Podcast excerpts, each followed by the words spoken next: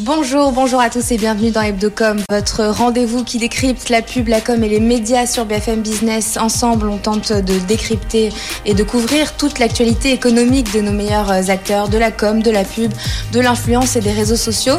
Alors, euh, Hebdocom saison 2, épisode 3, c'est parti.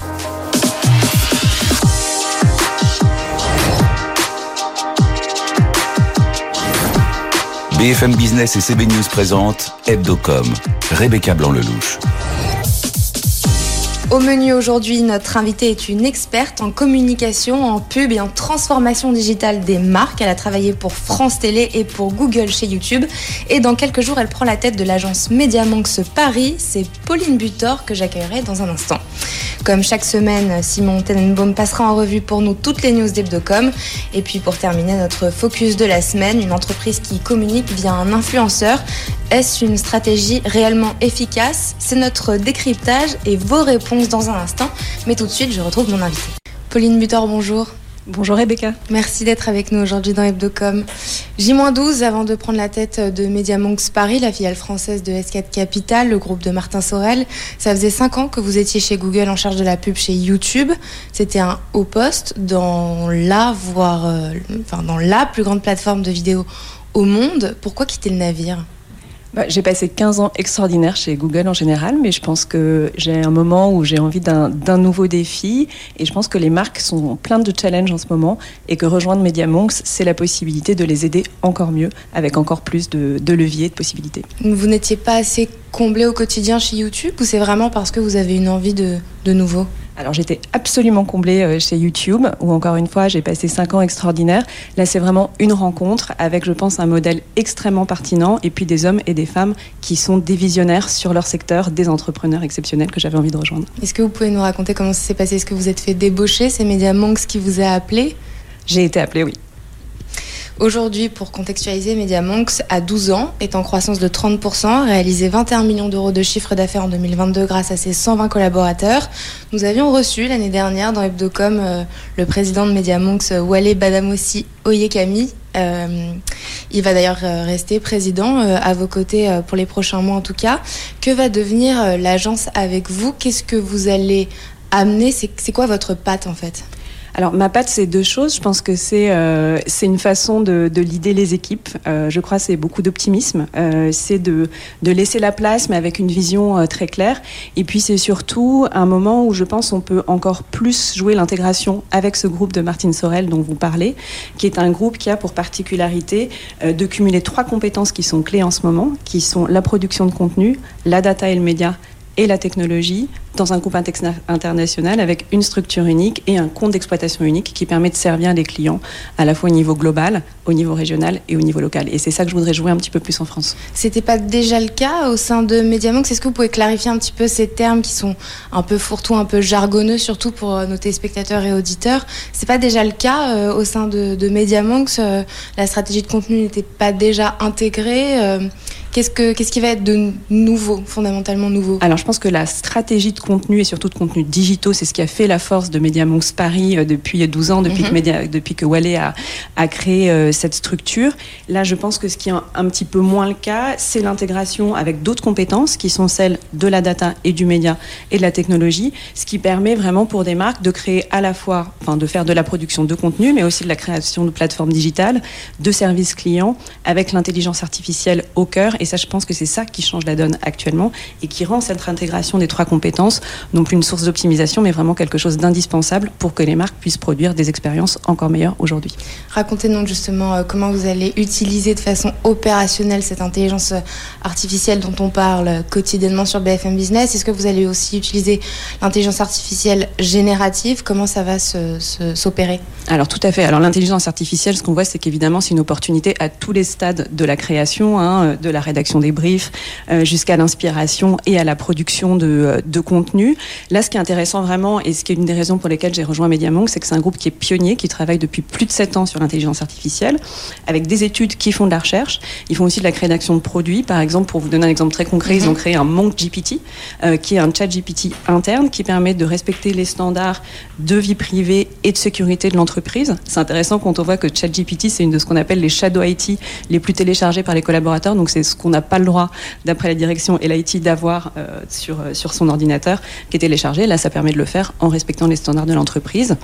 Et on vient d'annoncer la création d'un nouveau système euh, de broadcast, donc de production euh, audiovisuelle, qui est basé sur du software, ce qui permet de réduire les coûts, d'avoir moins d'équipes sur place, de réduire les émissions carbone, et qui permet des nouveaux, euh, des nouveaux produits. On vient d'en créer un qui s'appelle AI Focused, Fan Focused Highlights, et qui va permettre d'aller chercher vraiment les temps forts qui résonnent avec le centre d'intérêt d'une audience. Donc si on prend un match de foot par exemple, d'aller regarder les actions qui sont générées par le joueur que vous préférez et d'aller isoler ces actions-là sans aucune action euh, manuelle et de les diffuser sur tous les canaux grâce euh, au machine learning, donc à l'apprentissage automatique. Donc c'est ce genre de nouveautés qui ont beaucoup de traction avec les clients et que je voudrais développer aussi un petit peu plus en France. Donc pour l'interne majoritairement, pour la récolte de data aussi, euh, est-ce que vous auriez un exemple concret pour un de vos clients, euh, puisque vous avez quand même des, clients très majestueux, Netflix, Google, BMW, est-ce que vous avez un, exemple de création à travers l'intelligence artificielle qui pourrait exister Oui, tout à fait. Bah, vous citez BMW, donc pour eux, on a créé à l'occasion du festival de musique électronique Tomorrowland une application qui permettait de générer pour chaque utilisateur de la musique basée sur l'intelligence artificielle avec les artistes qui participaient euh, justement euh, à ce festival. Donc créer de la musique et la partager sur les réseaux sociaux. Donc voilà un, exemple récent. Euh, j'aimerais avoir votre point de vue sur un fait d'actualité euh, très fort dans notre domaine. Ça s'est passé il y a quelques jours à peine. Onclusive, c'est une agence, euh, c'est une entreprise de veille médiatique, de communication et de relations publiques basée dans les Hauts-de-Seine. Et cette entreprise a annoncé un plan social et va se séparer de 217 de ses collaborateurs qui vont être remplacés par une intelligence artificielle justement. En toute honnêteté, est-ce que c'est quelque chose qui pourrait un jour arriver dans une agence comme MediaMonks, par exemple Alors, j'ai vu ces nouvelles. Je pense que pour l'instant, euh, chez MediaMonks, c'est plutôt une opportunité et de la création de, de, nouveaux, euh, de nouveaux emplois que de la réduction, parce qu'encore une fois, il y a des gens qui font de la recherche, il y a des gens qui créent des nouveaux produits, il y a besoin d'énormément de conseils et de pédagogie pour les mhm. clients qui savent pas encore comment s'emparer de ces nouvelles technologies qui bougent énormément. Donc, je le vois pour l'instant comme une opportunité. Après, ça va évidemment permettre de plus de productivité, de réduire les coûts. Donc, euh, je vous dirai une fois que j'aurai pris mon poste, mais, mais il va y avoir plein de, de challenge, ça va être de nouvelles façons de travailler. Je ne sais pas encore ce que ça va donner exactement pour MediaMonks. D'un point de vue, euh, si on dézoome un petit peu, il n'y a pas de raison de s'inquiéter pour la profession quand on voit cette actualité-là, par exemple Moi, je pense que c'est vraiment euh, des possibilités. Ça, ça augmente euh, les équipes, donc ça va permettre aussi de créer plus de valeur, de se concentrer plus sur le storytelling, de se concentrer plus sur la réalisation. Donc je le vois comme une, comme une opportunité et ça va permettre de se, par contre, d'éradiquer toutes les tâches les plus fastidieuses. Donc il y aura peut-être moins de temps de travail, mais sur du temps de travail, il y a plus de valeur ajoutée. Donc de la comment ça se de l'emploi. Euh, Exactement. Euh, donc parmi vos plus gros clients, je disais Netflix, Google, L'Oréal, France, euh, Disney aussi, BMW. Vous dites aussi vouloir vous engager sur les grands chantiers de la ACC, donc c'est le syndicat des agences de com, notamment celui de la valeur business et de la créativité. Comment vous allez vous y prendre Encore une fois, est-ce que vous pouvez clarifier un peu ces termes? Alors, je dois rencontrer euh, bientôt la, la pour voir quels sont les différents chantiers. Il y en a beaucoup qui m'intéressent. Donc, il y en a un mhm. article qui a repris la, question de la valeur, mais il y a également celui du développement durable qui est absolument clé. Et je pense qu'on n'arrivera pas à le traiter sans travailler avec toute l'industrie. Celui de la diversité. Il y a toutes les questions qui sont très importantes dans les agences aussi, de bien-être au travail, de pouvoir mhm. s'épanouir dans ces, euh, dans ces métiers-là. Donc, euh, je, je, verrai avec la SCC ceux sur lesquels je peux le plus me. Vous étiez d'ailleurs chez Google en charge de Women at Google. C'était euh, euh, une entité qui développait euh, la, diversité dans la tech et notamment des femmes. Comment vous allez pérenniser ces valeurs-là chez MediaMonks dans votre première année là, de 2024 Alors si je rejoins MediaMonks, c'est parce que c'est un groupe pour lequel ces valeurs-là sont clés et extrêmement importantes. La diversité avec le premier objectif qui est d'avoir des équipes qui ressemblent dans chaque pays où elle est implantée, qui ressemblent à la population où elle est implantée. J'étais très impliquée sur ces questions-là dans la tech parce que la tech ça dessine le monde de demain. Donc évidemment on a envie qu'il soit dessiné par les, équipes les plus diverses, des hommes et des femmes, et aussi plein d'autres formes de, diversité. Dans la communication, c'est extrêmement important aussi parce que ça représente le monde, donc on a envie que ça représente le monde tel qu'il est. Donc la première chose, c'est de m'assurer que les équipes représentent en effet la société dans laquelle on vit. Ça sera la, ça sera la première chose. Euh, pour terminer cette interview, je vais vous faire un petit questionnaire en rafale. Question courte, réponse courte. Très bien. Euh, première question, si vous deviez faire un autre métier, lequel serait-il? Alors en rafale, c'est amusant parce que quand j'ai quand j'étais étudiante, les trois métiers que je voulais faire, c'était soit planeur strat, euh, soit directrice de la communication, soit réalisatrice de documentaires. Et là, avec ce rôle, c'est vraiment notre métier, ouais. Là, Exactement. Donc là, c'est un peu, j'ai l'impression de pouvoir faire les trois euh, euh, avec Mediamonks. Et si je devais complètement changer, ce serait plutôt soit fleuriste, soit galeriste, soit urbaniste, parce qu'il y a une petite rime en ist. Mm. Non, mais c'est des métiers où on est dans le beau. c'est des métiers qui sont aussi en transformation, qui ont besoin de se transformer, et c'est ça qui m'intéresse. Votre réseau social préféré? YouTube. Votre youtubeur préféré Hugo Décrypte, qui a fait une magnifique interview d'Emmanuel Macron. Télé traditionnelle ou plateforme bah, je pense que la, vie est une hybridation des, deux. C'est ce qui va se passer en ce moment. Donc, euh, plus que euh, le contenant, c'est vraiment le contenu qui m'intéresse. Et donc, c'est plutôt les types d'émissions, les types de productions que je vais aller chercher. Mais là où elles sont. Euh, où est-ce que vous. tout est digital chez moi et, et, voilà. Et passe par Internet. Martin Sorel en trois mots impressionnant, visionnaire et analytique. Team iPhone ou Team Samsung euh, Type Pixel. Euh, pour ou contre la semaine de 4 jours Alors plutôt pour, mais il faudrait voir ce que ça représente comme, euh, comme implication. Enfin, j'aime bien l'idée. Après, impossible de vous dire ce que ça veut dire pour des équipes et une entreprise pour l'instant. Vous préféreriez travailler pour Elon Musk ou Mark Zuckerberg? Je ne sais pas si je répondrai à cette question compliquée. Euh, je trouve que le, le, niveau d'innovation d'Elon Musk est, absolument impressionnant. J'aimerais pas travailler chez X actuellement. Euh, et est-ce que pendant cette interview, il y a une question que je ne vous ai pas posée, que vous auriez aimé que je vous pose? Eh ben, peut-être qu'on a beaucoup parlé de, de, de technique, d'innovation, euh, etc., mais peut-être moins de la façon dont on avait envie de faire les choses en ce moment. Et je pense qu'on vit beaucoup de, de crises et qu'on doit essayer de faire les choses autrement. C'est pour ça aussi que je rejoins Mediamous. Je pense que c'est un groupe euh, qui est très ambitieux, qui est vertueux, qui veut faire les choses autrement. Et en termes de valeur, je pense que dans ce monde d'intelligence artificielle et de crise, il faut qu'on fasse les choses avec énormément de responsabilité, mais aussi avec de la légèreté, aussi avec de l'humour, aussi avec de la prise de recul, en vivant nos émotions. Et c'est ça que j'ai envie de faire dans ma prise de fonction. Bah, très très bonne euh, continuation. Merci Pauline Butor d'avoir été avec nous euh, dans Hebdocom. Tout de suite, c'est Simon Tenenbaum qui passe en revue pour nous toutes les news d'Hebdocom.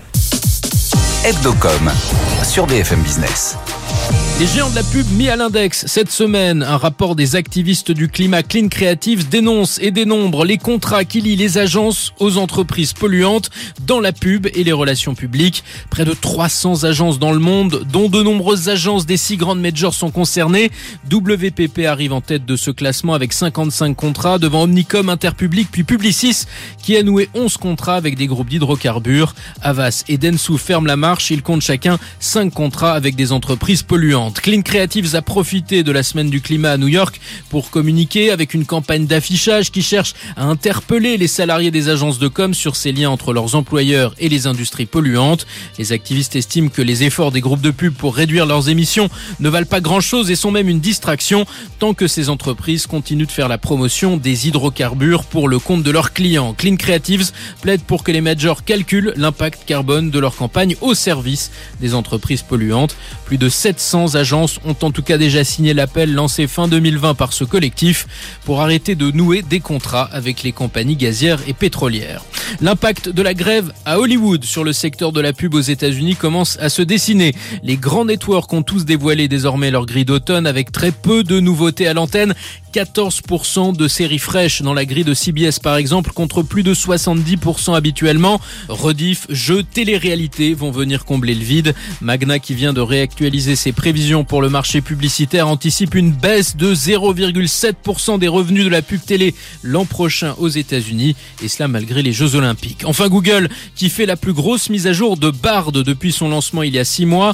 Désormais disponible en français, l'IA générative du géant américain peut maintenant accéder aux emails au drive de l'utilisateur ainsi qu'à YouTube et aux outils de réservation d'avions ou d'hôtels de Google.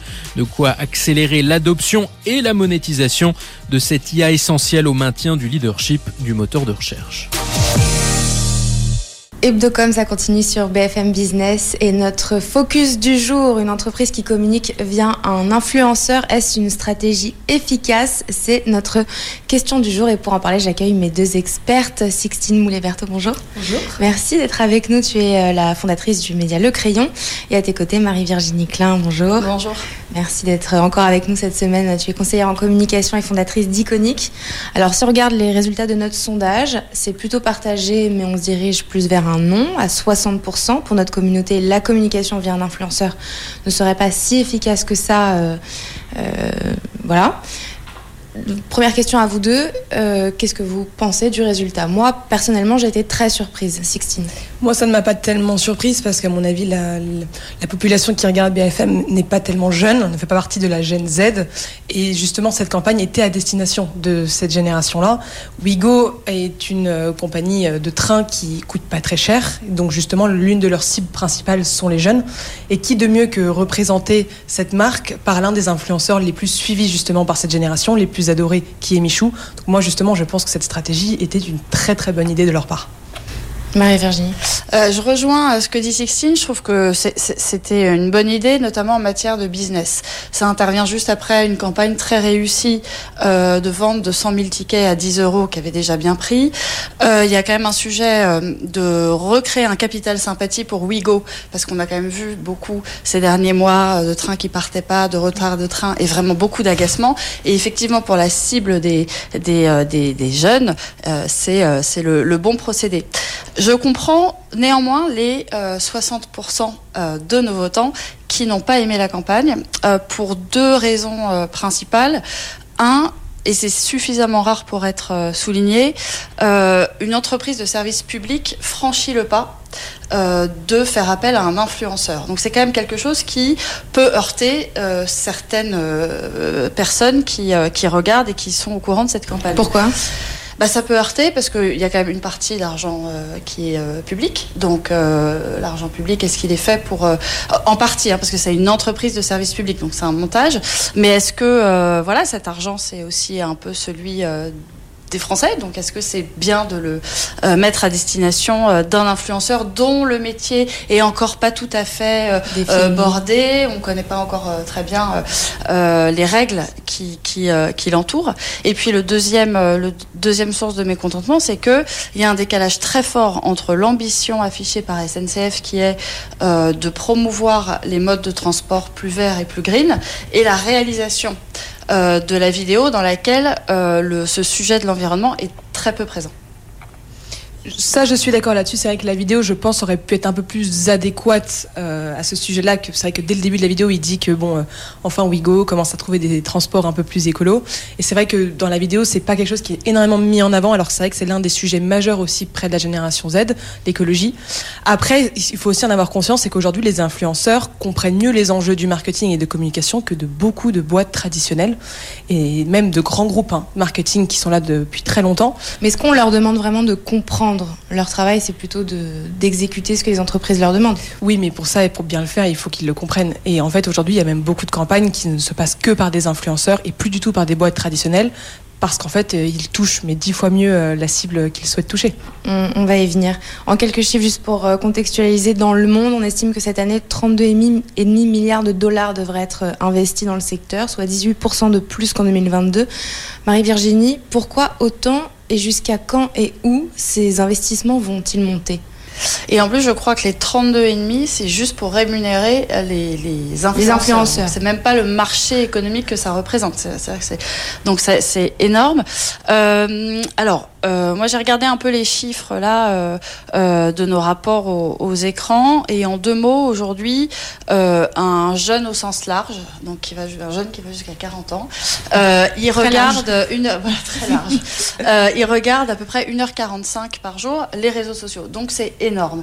Et en fait, c'est toute une catégorie de population qui délaisse les médias traditionnels. Franchement, je suis pas sûre qu'ils regardent, enfin la télé regarde de moins en moins et très peu pour aller vers ces nouveaux c'est plus du tout des nouveaux médias, mais vers ces médias, à commencer par YouTube euh, et, Instagram. Donc à mon avis, c'est une tendance qui va ne faire que croître et augmenter. Et la preuve, c'est justement cette campagne Wigo avec un acteur du service public qui s'en empare. Souvenez-vous d'Emmanuel Macron au moment où il avait fait euh, euh sa campagne avec McFly et Carlito, qui avait suscité aussi énormément de discussions, énormément d'émoi, et, je, et, et, et, tout ce qui se passe dans le monde politique ruisselle, évidemment. Et donc je pense qu'on n'est qu'au début euh, d'un mouvement qui va, qui va changer très fortement. Parce qu'on voit que ça touche euh, nos pratiques. quasiment maintenant tous les secteurs, le service public, la politique. Et, oui, et, habituellement, euh, les principaux secteurs qui font appel à ces influenceurs aujourd'hui, donc c'est l'habillement, euh, à commencer par euh, euh, Zara, H&M qui le font énormément, la cosmétique, le sport et les vêtements de sport, Nike, etc. Mais il y a aussi des, donc ils font appel à des méga influenceurs, ils ont des stratégies d'influence de, de, de masse, mais il y a aussi plein de plus petites structures qui font des stratégies de micro-influence, qui est d'ailleurs, je trouve, très intéressante. On va y venir d'ailleurs. Parmi les commentaires du sondage, on a eu Arnaud qui a souligné un point essentiel. Il a dit il faut s'associer avec des influenceurs, mais il est maintenant intéressant de s'intéresser aux micro-influenceurs, choix parfois plus pertinent en matière d'engagement. Sixtine, je me tourne vers toi. Est-ce que tu peux nous expliquer déjà ce que c'est que l'auto-engagement? À quel point c'est important aujourd'hui comme, euh, comme donnée? Euh, Et est-ce qu'on peut dire qu'il est presque l'équivalent euh, d'une mesure de retour sur investissement euh, pour une marque Alors, le taux d'engagement, c'est le ratio entre le nombre d'abonnés de cet influenceur et, et, son engagement par rapport à son reach, c'est-à-dire soit le nombre de likes ou le nombre de vues que celui-ci fait sur la plateforme, ça peut être Instagram, TikTok, euh, ouais, qu'importe. Et c'est vrai que les micro-influenceurs, parfois, sont beaucoup plus pertinents parce que s'ils sont dans une niche spécifique, mettons le sport, et que, je n'importe quoi, euh, Keep Cool, une marque de sport veut les mettre en avant, c'est beaucoup plus intéressant pour eux de payer moins cher un micro-influenceur, mais qui va toucher beaucoup plus d'audience, donc qui va, va avoir un taux d'engagement taux d'engagement plus, élevé, élevé, ou en tout cas pas forcément plus élevé, mais beaucoup plus ciblé. Donc il y aura beaucoup plus de conversion après vers, mettons, la salle de sport en question, que quelqu'un qui, mettons, euh, est un influenceur lifestyle, qui a certes beaucoup plus d'abonnés, mais qui va coûter plus cher, qui peut-être ramènera beaucoup moins de clients après, parce que ce n'est pas forcément niché dans le, la catégorie du sport. Donc le meilleur choix que peut faire une marque, est-ce qu'il est qu y a une règle? Est-ce que c'est on se dirige vers les micro-influenceurs ou est-ce que la marque doit s'adapter en fonction euh, ça de son secteur? Ça dépend des marques. Euh, et, et, pour euh, aller dans le sens de ce que dit Sixtine, euh, en fait, grâce à cette nouvelle stratégie des influenceurs, on, le, le consommateur de médias passe d'une publicité subie à une publicité choisie. Parce que c'est lui-même qui fait la démarche d'aller s'abonner à un influenceur dont il connaît les valeurs, dont il connaît les engagements, et donc il, accepte par ce geste même de, voir les partenariats auxquels l'influenceur a, pressenti.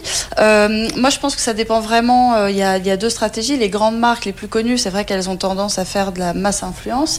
Euh, moi, j'ai regardé la campagne de Michel et Augustin récente, là, qui avait été assez bien, euh, assez bien réussie, et là, c'était que de la micro-influence. Ils ont envoyé à à plus de 1000 influenceurs très locaux un petit coffre euh, dans lequel il y avait leurs nouveaux produits. Et donc pour ouvrir le coffre, il y avait un code secret. Donc il a fallu que tous les, tous les abonnés euh, euh, l'aident à ouvrir le code secret, ce qui, je pense, crée pas mal d'engagement. Donc je pense que pour les petites marques, la micro-influence c'est peut-être plus efficace que, que, la masse influence que de toute façon elle ne pourrait pas s'offrir, je crois. Je suis bien d'accord et même d'ailleurs comme un réseau social comme LinkedIn aujourd'hui fait de plus en plus de campagnes d'influence avec justement des créateurs qui n'ont pas euh, des millions d'abonnés parce que sur LinkedIn ça n'existe pas euh, en tout cas en France d'avoir des millions d'abonnés et qui ont des résultats justement incroyables parce que c'est très niche, c'est des cibles bien spécifiques donc bien amenés qui coûtent moins cher que sur les autres réseaux sociaux parce que forcément il y a moins d'audience et ben encore une fois les micro-influenceurs peuvent être très très utiles dans ce genre de cas. Plus généralement, quelles conséquences euh, va avoir la loi qui a été adoptée au Parlement euh, sur euh, l'encadrement des influenceurs qui, qui est mise en vigueur depuis le mois de juin. Quelles conséquences ça va avoir sur le marché de l'influence à toutes les deux? Bah, moi, je pense que ça va réduire les influenceurs qui mettaient en avant tout et n'importe quoi parce qu'ils vont avoir peur justement euh, que leur communauté ne les suive plus, même s'ils affichent. Aujourd'hui, justement, la nouvelle règle pour enfin, la nouvelle loi pour le rappeler euh, rapidement, tu es obligé d'afficher quand tu es dans, dans une collaboration rémunérée ouvertement à ton public. Là où avant, tu n'avais pas besoin de l'afficher, ce qui parfois pouvait créer un petit quiproquo et c'était plus facile pour les influenceurs de mettre en avant des placements de produits. Aujourd'hui, comme tu es obligé de l'afficher, ça veut dire que tu affiches vraiment on va dire doublement par rapport à avant, le fait que tu collabores avec cette marque. Donc les influenceurs font également eux aussi beaucoup plus attention qu'avant avec quelle marque ils s'affilient. Donc c'est là aussi où le challenge fait qu'il y a moins d'escroqueries, il y aura moins de fausses marques, de dropshipping, etc. Ce qui était d'ailleurs l'objectif du gouvernement pour l'instant, les influenceurs qui ne respectent pas la loi se prennent souvent des grosses amendes et doivent afficher tout en haut, euh, en tout cas en épinglé de leur profil, euh, une, sorte de, petite euh, photo que le gouvernement avait imposé d'afficher quand ils n'avaient pas respecté la mhm. loi là-dessus, pendant un temps évidemment défini. Mais tout ça que maintenant c'est beaucoup plus contrôlé. Je trouve d'ailleurs que c'est une très bonne chose pour éviter d'arnaquer bah, les. Donc c'est une bonne chose. Des grosses sanctions qui sont mises en place, est-ce que ça peut avoir un impact négatif selon toi, Marie-Virginie? Moi je pense que ça va professionnaliser ce métier qui est un nouveau métier. Hein. Je veux dire, d'ailleurs, on parlait même pas de métier il y a encore euh, quelques années. On était influenceur par hobby, mais pas par, euh, par, euh, par métier. Donc ça va le professionnaliser. Je crois même qu'ils doivent déclarer tout ce qu'ils perçoivent en, cadeau de la part des marques dès le premier euro. Donc ça aussi, ça va quand même changer. Donc ça va professionnaliser. Moi, je pense que ça va poser une question importante pour les influenceurs eux-mêmes. C'est celui de la sincérité. C'est-à-dire que ils vont devoir réfléchir vraiment très fortement avant de s'engager avec des marques sur euh, la sincérité que ça, euh, que ça évoquera auprès de leurs euh, abonnés. Et c'est peut-être là la limite que je trouve de cette campagne WeGo, c'est que quand on regarde, donc c'est un commentaire hein, d'une de nos, de nos votants, quand on regarde, donc moi j'ai regardé vraiment toute la vidéo et, et honnêtement j'ai très très très très peu entendu parler d'environnement, alors que beaucoup beaucoup dans la campagne affichée. Et par ailleurs, quand on regarde sur le compte Instagram de, euh, de Michou, c'est vrai qu'on se demande si réellement il aura un comportement responsable en matière de transport euh, sur le long terme parce qu'il a fait beaucoup beaucoup de voyages dans plein d'îles euh, du monde. Et euh, voilà il faut il faut une cohérence. ça va être très important y compris pour lui pour son business parce que sinon il va perdre des abonnés donc il va perdre de sa valeur. Et je pense aussi que la plus grande crainte des influenceurs aujourd'hui c'est tout un c'est que ça s'arrête. C'est que ça s'arrête qu'Instagram impose de nouvelles normes de nouvelles règles. Et je pense que c'est aussi pour ça qu'on voit de plus en plus d'Instagrammeurs retourner vers YouTube parce qu'on ne peut pas mettre tous ces, euh, tous ces œufs dans le même panier. je pense que ça va créer euh, beaucoup de changements. Non, je suis bien d'accord. Après aussi, il y a un paradigme qui a pas mal changé, c'est que maintenant les marques doivent aussi réussir à vraiment bien convaincre les influenceurs de travailler avec eux. C'est plus tiens, je travaille avec toi et l'influenceur est hyper content, euh, comme si c'était incroyable, c'était un honneur. pour les convaincre, il faut juste payer le prix, non? Bah non, pas forcément, justement, parce que certains, voilà, je pense que là, euh, typiquement, ils ont pris Michou. Ça se trouve avant, ils avaient proposé à des, à des créateurs de contenu euh, peut-être autant connus, qui étaient peut-être plus axés sur la cause écologique et qui peut-être eux se sont dit bah non, on va pas s'affilier avec Wigo, ils sont pas assez écolos pour nous, on va se prendre, on va se faire taper sur les doigts par notre communauté. Enfin, ça se trouve, moi, c'est une hypothèse que j'aimais. Donc, ils se sont dit, bah, Michou a dit oui, il peut quand même réussir à se rapprocher un petit peu de ça, ça peut être parfait. Donc, il y a aussi ce, biais-là qu'il faut penser, c'est que les marques doivent aussi convaincre. Il n'y a pas que le prix. Et donc, ça crée euh, toute une complexité euh, quand tu veux faire des campagnes. Mais du coup, un cercle plutôt vertueux. C'est-à-dire que euh, les entreprises, si elles veulent avoir accès aux influenceurs les plus, les plus percutants pour elles, elles vont devoir montrer aussi, donner des gages d'engagement. Donc, ça, c'est. Moi, moi, je pense que c'est un cercle très vertueux. Bah, on suivra ça euh, tout au long de l'année dans Hebdocom. Merci à toutes les deux d'avoir été avec moi, Marie-Virginie et Sixtine. Euh, c'est la fin de cette émission. Merci à tous de nous avoir suivis. Rendez-vous euh, la semaine prochaine, même heure, même endroit. Et évidemment, en replay, en podcast et partout sur l'appli de BFM Business. Et comme chaque semaine, on termine cette émission par notre campagne chouchou, par notre campagne préférée, choisie et présentée au, au dernier jury créatif du Hit Parade. Pour connaître le nombre d'étoiles qu'elle a décroché, je vous donne rendez-vous dans le magazine CB News du mois prochain. Il s'agit du nouveau film pour Handicap International. Il s'appelle After News. Il a été réalisé avec l'agence Strike et il est signé Jérôme Gonfon et Rémi Lasco à la création. Très très bon week-end sur BFM Business. It was around 7 a.m. when residents were woken by the air raid sirens. 根据当地政府初步统计，截至目前为止，已经有三十二。好风超大的啊！